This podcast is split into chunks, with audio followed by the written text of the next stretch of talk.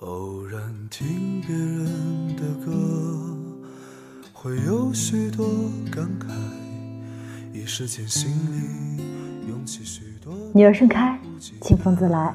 大家好，我是木兰青，我在上海向你问好。才知道，那些曾经拥有，却不是爱。偶尔回想起大学迷茫的日子，真希望时光倒流，狠狠问当时读着大学的自己：怎么这么简单的道理都不懂，白白浪费了大好时光？不过，谁不是一边踩坑一边成长呢？但有些坑你可以不踩，有些弯路是让你弯道超车的。大家好，今天给大家带来的是这些道理，在大学就知道该有多好。的事，多少有些无奈。他们说不必。一，把时间用来打扮自己，比绞尽脑汁想介绍语更有用。女生简单化个淡妆，梳个马尾辫或者黑长直；男生保持干净清爽不油腻，足以在一众新同学面前脱颖而出。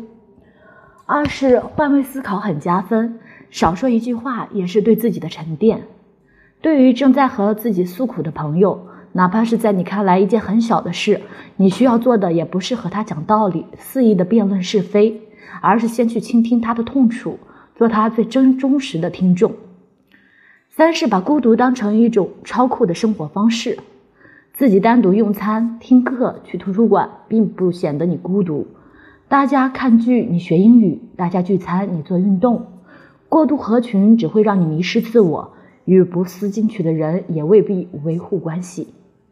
做你该做的事，那你一定会越来越优秀，也会吸引步调一致的朋友。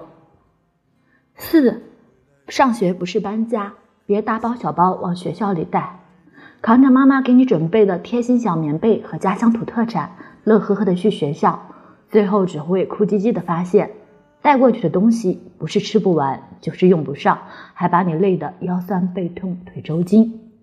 五是表现自己也要分场合，没有真枪实弹，千万别主动献技。无论是开学自我介绍，还是军训才艺表演，如果不是身怀绝技，不如安安心心做个小透明，说不定还会留下个深藏不露的形象。六是千万别磨圆脑袋，挤进不属于自己的圈子。孤独是大学的常态，遇到合得来的人就相处，合不来的就远离。没必要迎合别人，委屈自己，到头来你会发现，就算进去了，依然只是个局外人。未来的你，可能想到未来的未来。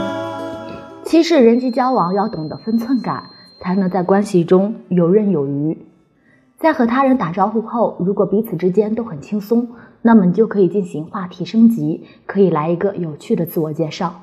切记在彼此还不熟悉的情况下，别提及家庭、金钱等隐私问题。一个说话有边界的人，往往人缘都很不错。八是学生会可能也不过如此。如果你是想进入学生会提升自己，为今后步入社会积累经验，那我建议你去加入这个圈子。但是你如果为了混个职位啊加入，那我真的不建议你去，因为除了主席、书记这样高职位有利于磨练自身，其他职位顶多就是跑腿传话的。九是每周最少三次给家人打打电话。上了大学是自由很多，但同时也别忘了家人的付出栽培。最重要的一点，真要有事发生，还是家人最靠得住。我希望你善待每一个人，但绝不是那种连拒绝都不会的老好人。第十一条是学生证是个好东西，我希望你能够合理利用好它。平时出去玩，旅游景点刷一刷，看艺术展览刷一刷，甚至吃海底捞的时候也能发挥作用，这个太香了。十二是一定要和学长学姐搞好关系，特别是那些成绩优异，在学校拿过各种奖项的学长学姐。到时候，无论是学习上需要的材料、各种奖项评选的细则，还是校外兼职的途径等等，都能给你提供很大的帮助，绝对能让你比其他同学少走至少百分之八十的弯路。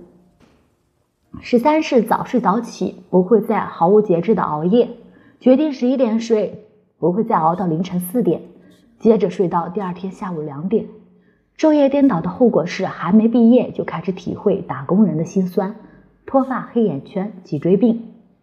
十四是把自律当成自己的日常，就不会感到疲惫和乏味。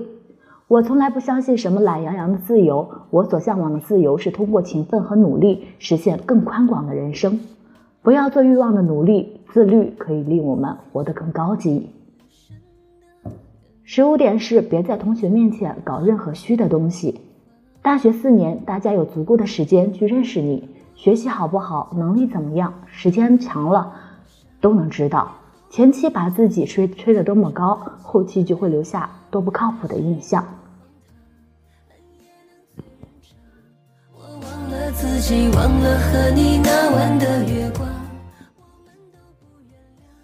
十七是改掉拖延的毛病，打算一次过了四六级，就不要等到考试前两周才开始背单词、刷真题，提前半学期准备准能过。坚持从小细节抓起，什么样的拖延症都能治好。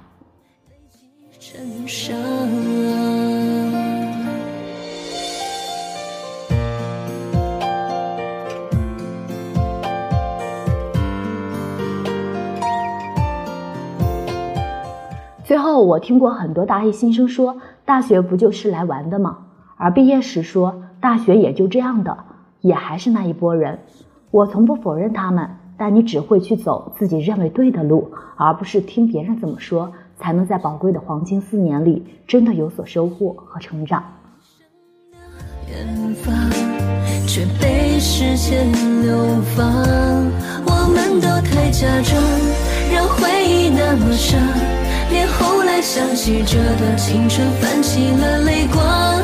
爱是有多荒唐，恨也能醉人肠。我忘了自己，忘了和你那晚的月光。